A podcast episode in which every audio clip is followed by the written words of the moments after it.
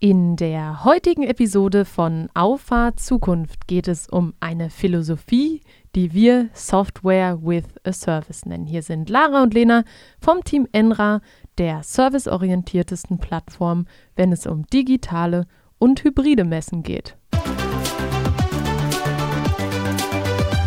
Hallo zusammen. Auf die heutige Folge bin ich gespannt, Lena. Der Themenvorschlag kam von dir. Ja, weil äh, das finde ich einfach ist ein wichtiges Thema und äh, ist für uns auch etwas, was wir seit 2014 quasi leben. Äh, und ich dachte, da ist es definitiv mal an der Zeit, drüber zu sprechen. Ja, jetzt musst du uns aber auch verraten, was steckt denn hinter der Philosophie Software with a Service? Ich kenne Software as a Service, das ist eigentlich mittlerweile gang und gäbe, ähm, dass man sich äh, Service-Lösungen oder Software-Lösungen ähm, ja über eine Plattform mit anderen teilt, klar individuell nutzen kann, aber sich quasi eine, dieses typische Subscription-Model hat. Ähm, was unterscheidet das jetzt oder hat das gar nichts miteinander zu tun? Vielleicht bringst du uns mal auf die richtige Bahn. Naja, du hast jetzt erstmal den, den, äh, die Wortherkunft geklärt, würde ich sagen. Natürlich spielt es äh, darauf an und ist auch angelehnt an Software as a Service, ähm, dass äh, da, der Begriff Software with a Service hat sich eigentlich irgendwann mal in einem Gespräch zwischen uns beiden, ist der irgendwie gefallen. Da kann ich mich noch gut dran erinnern. Ich glaube, es gab Wein. da haben wir das einfach so rumphilosophiert, was macht eigentlich erfolgreiche Software aus und was muss die können. Und da ging es relativ stark um User-Focus, äh, es ging um ähm, Funktionalitäten und irgendwann ähm, hast du, glaube ich, diesen Impuls gebracht, dass ähm, erfolgreiche Software auch viel von dem drumherum abhängt. Also um den, also es geht um den Kontext. Gerade im äh, B2B-Kontext äh, habe ich definitiv das Gefühl, dass Software nur so gut ist wie ihr Support. Und es ist es ist sonnenklar, dass wenn ein neuer Nutzer auf ein Stück Software losgelassen wird, dass da Fragen aufkommen. Natürlich kann man das durch bestimmte Techniken minimieren und äh, auch versuchen, den User da an die Hand zu nehmen. Aber irgendwann wird ein Punkt kommen, wo einfach ein persönlicher Kontakt ähm, erfolgsversprechender ist. Ja, und genau darum geht es, glaube ich. Du hast es auf den Punkt gebracht. Ähm, es geht darum, den Nutzer mitzunehmen. Und ich glaube, gerade im B2B-Bereich oder in unserem äh, speziellen Fall ist es ja so, dass wir verschiedene Zielgruppen haben. Wir haben einerseits den Kunden, der uns bezahlt, aber wir haben andererseits auch die Nutzer, die der Kunde auf unsere Plattform bringt, um sich dort zu präsentieren. Und eigentlich sind das zwei grundlegende Zielgruppen, die ich mit meiner Software abholen muss. Und derjenige, der ausstellt und der auch den Kontakt zu uns hat, der, der weiß genau, wie wir ticken, was die Philosophie dahinter ist. Aber jemand, der als Besucher quasi auf eine digitale Messe kommt, der war ja mit uns wahrscheinlich oder größtenteils noch nicht in Kontakt. Und da stellt sich natürlich die Frage, wie holt man den ab? Weil man muss auch sagen, am Ende muss es unser Ziel sein, den Besucher zufriedenzustellen. Klar, das führt dann nachher dazu, dass der Aussteller auch zufrieden ist, aber es geht nicht darum, äh, Luftschlösser für den Aussteller zu bauen, sondern es geht darum, ähm, Besucher abzuholen, Besucher zu motivieren, Informationen zu konsumieren. Es geht darum, ähm, Besucher ja gezielt mit einem Aussteller zusammenzubringen. Und ich glaube, das ist so dieser essentielle ähm, Schalter im Kopf, der, der fallen muss äh, wer ist eigentlich gerade dafür zuständig, dass es erfolgreich ist und wer, für wen ist es wichtig, dass es erfolgreich ist, aber wer ist maßgeblich quasi daran beteiligt? Ja, und ähm, du hast es eigentlich schon äh, ein gutes Stichwort gebracht. Auch der Besucher muss diesen Service-Gedanken spüren. Und für uns ist ja wirklich ähm, dieser der Kunde im Mittelpunkt Gedanke sehr essentiell in unserem täglichen Handeln.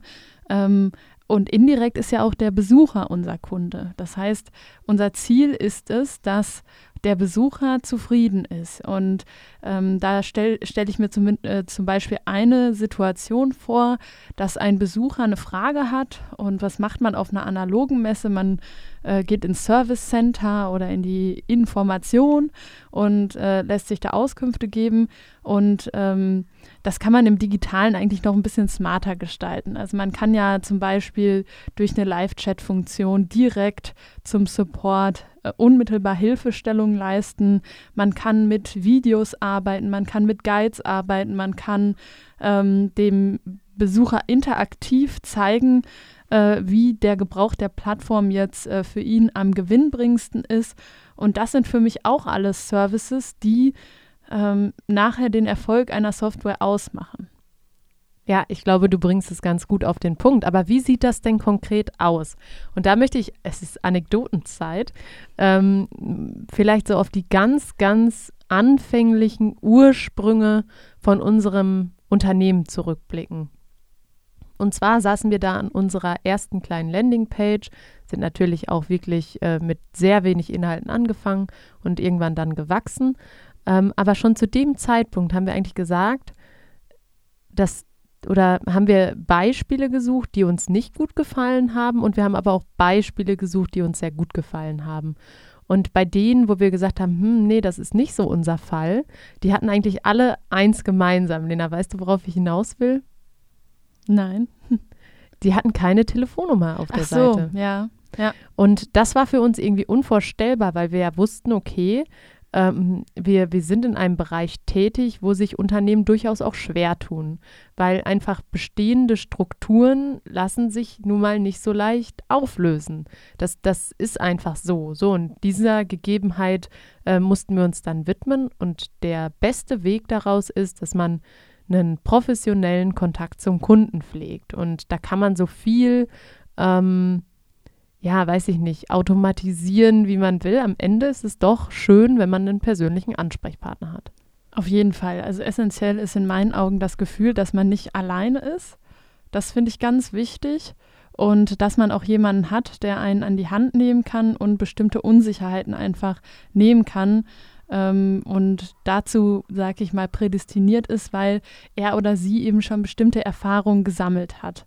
Ja, und ich glaube, das bringt so dieses, die Sprache der Kunden sprechen. Ja, genau. Weil setz dich mal in Support. Also du könntest das auch voll, will ich gar nicht sagen. Ich habe das schon ein paar Mal gemacht. Ich weiß, ja. ich weiß. Aber ähm, sprichst du die Sprache der Kunden? Ich kann auch die Sprache der Kunden sprechen, natürlich. Lena, welche Sprachen sprichst du? Deutsch, Englisch und die Sprache der Kunden? Python.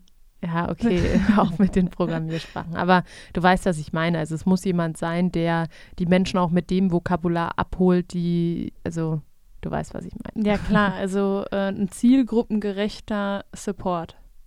Ja, das wollte ich sagen. Der nicht überfordert und nicht mehr Verwirrung schafft, äh, als sie vorher vielleicht schon, schon da war. Ja. Ähm, was ich eigentlich ganz gut finde, ist so die Namensfindung von dieser Philosophie. Ähm, und das zeigt eigentlich, wie viel man um eine Software rumbauen muss. Ja, einmal das und ich kann dir eigentlich genau meinen, äh, den Prozess äh, dazu erläutern, was ich mir gedacht habe, weil ich erinnere mich da immer wieder an diese ganzen Workshops zurück, die man irgendwie so macht, wenn man als junger Mensch gründet, weil es irgendwie Startup Center gibt oder irgendwelche äh, Wirtschaftsförderungsprogramme, wo man einfach teilnimmt, um Netzwerk äh, zu schaffen. Netzwerk und, und, so viel Informationen auch aufzusaugen wie nur möglich. Ja, genau. Also man versucht ja dann doch irgendwie von Menschen, die diesen Weg schon gegangen sind, äh, dann auch was mitzunehmen. Und da haben wir auch relativ aktiv äh, an diesem Programm immer teilgenommen. Und da war eigentlich bei jedem Workshop so dieses Nonplusultra-Ziel, ja, man braucht ein Geschäftsmodell, äh, Software as a Service, weil das ist super skalierbar. Ja, und ja, ja stimmt. das wurde einem irgendwie so innerlich so verkauft teilweise, dass es so das weiß ich nicht, der Hafen der Glückseligkeit wäre. So, so ist ja. es mir irgendwie rübergekommen, dass das irgendwie, dieses Software as a Service Modell hat ein Geschäftsmodell dann auch ähm, skalierbar und damit halt auch werthaltig gemacht. Aber weißt du, was ich so witzig fand, was in meinem Kopf dann dazu aufkam?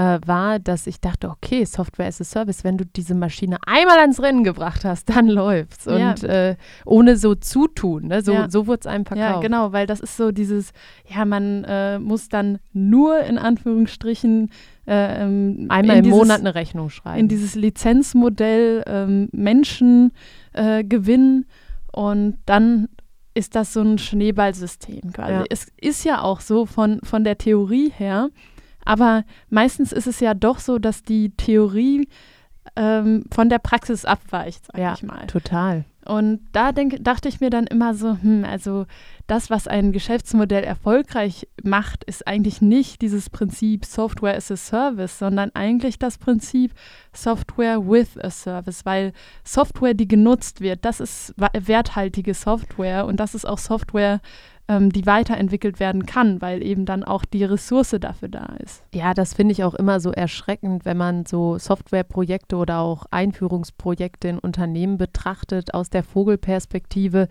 ähm, wie wenig Teil der Software dann nachher genutzt wird. Und ich weiß nicht, ob ich das schon mal erzählt hatte, aber ähm, ich war mal während meiner Ausbildung auch eine, ein paar Wochen in der Schweiz und ähm, da wurde dann für die gesamte Gruppe ein zentrales äh, Lagersystem da ein, eingeführt.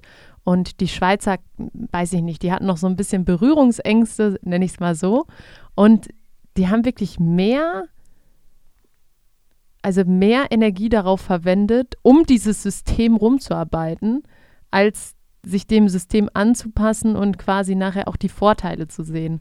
Und das liegt einfach daran, weil man die im Mindset nicht abgeholt hat. Man, man muss dann schon sagen, okay, wir gehen jetzt diesen Weg, wir gehen ihn zusammen, das sind die Vorteile und ja, es ist ein steiniger Weg, das machen wir jetzt zusammen.